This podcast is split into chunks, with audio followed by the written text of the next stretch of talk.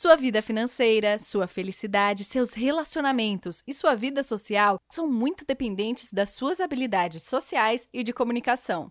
Você pode dizer que uma pessoa que é boa nessas habilidades terá um desempenho melhor em todos os aspectos da vida. Hoje, eu vou falar de alguns dos princípios que ajudarão você a melhorar suas habilidades sociais e de comunicação, o que tornará você uma pessoa atraente e fará de você um líder influente, que tem a capacidade de mudar uma pessoa completamente de maneira positiva e tem a capacidade de inspirar outras pessoas. Antes de mais nada, Maximizers, eu gostaria de pedir para você clicar no botão seguir nosso podcast. Assim, você será avisado quando nós colocarmos novos episódios. Então, clique neste botão. Isso é muito importante para nós. Vamos começar.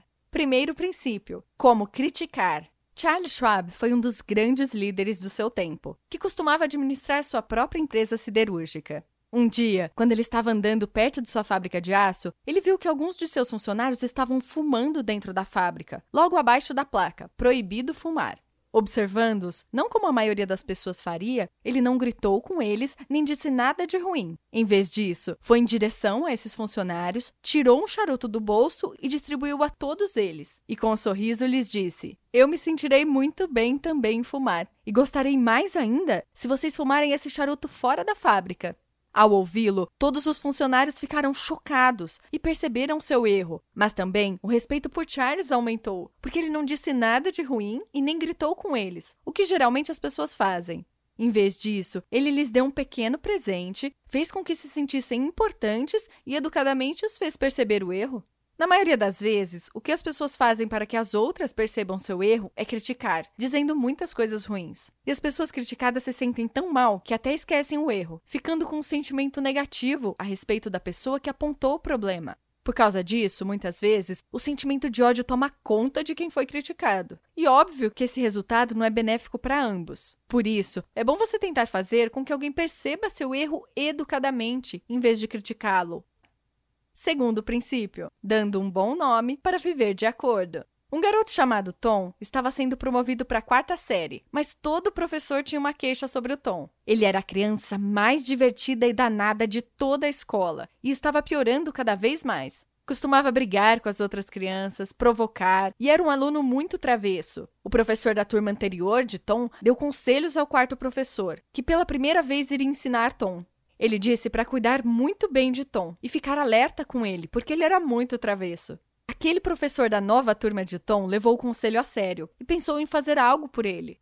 E quando o professor começou a ensinar a classe, o que ele fez foi perguntar o nome de cada aluno e dar um elogio a ele. Exemplo: como o nome de uma garota foi Rose, o professor disse: Uau, que nome adorável! E seu vestido também é muito bonito, Rose. Foi assim que ele elogiou todas as crianças. E quando chegou a vez de Tom, o professor disse: Tom, eu sei que você é um líder natural. Então, eu gostaria da sua ajuda para manter essa disciplina e para melhorar essa classe. Então, você gostaria de me ajudar, Tom?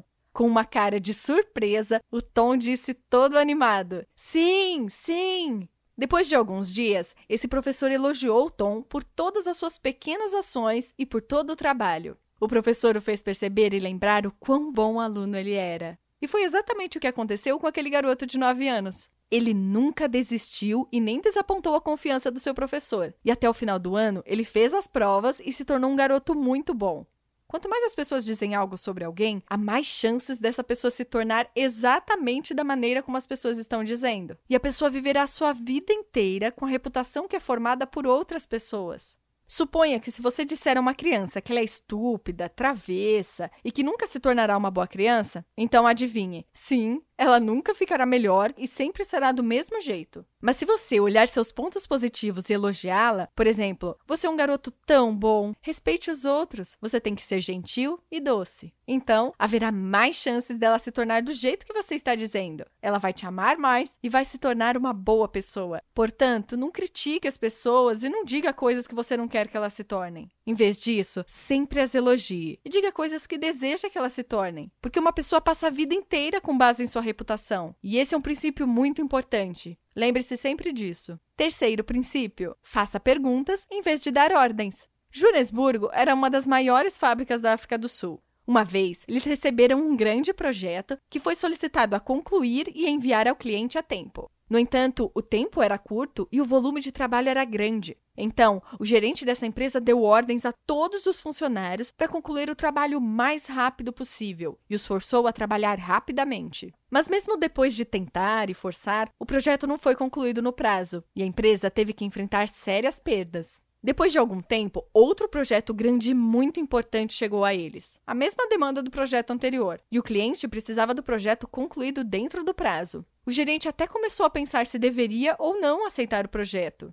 Depois de pensar por um tempo, ele decidiu aceitar o projeto, mas dessa vez decidiu lidar com a situação de uma maneira diferente. Ele chamou toda a equipe de funcionários e os fez entender a situação. Disse claramente a importância desse projeto para a empresa e perguntou se eles conseguiam concluir o projeto no prazo. Perguntou também sobre suas ideias e sugestões. Com essa atitude, todos os funcionários entenderam corretamente e começaram a dar sugestões e ideias. Todos se tornaram positivos e cheios de entusiasmo. A abordagem do gerente fez com que se sentissem importantes. Depois disso, todos aceitaram o projeto e, trabalhando além do horário de trabalho, fizeram e enviaram no prazo. Lembre-se que tudo isso se tornou possível fazendo uma pergunta e não dando ordens. Ninguém gosta de ouvir ordens. Portanto, em vez de dar ordem, faça perguntas. Essa técnica é muito benéfica e nunca derruba o orgulho da outra pessoa e faz com que se sinta importante e especial. Então, tente fazer alguém trabalhar para você fazendo perguntas e não dando ordens.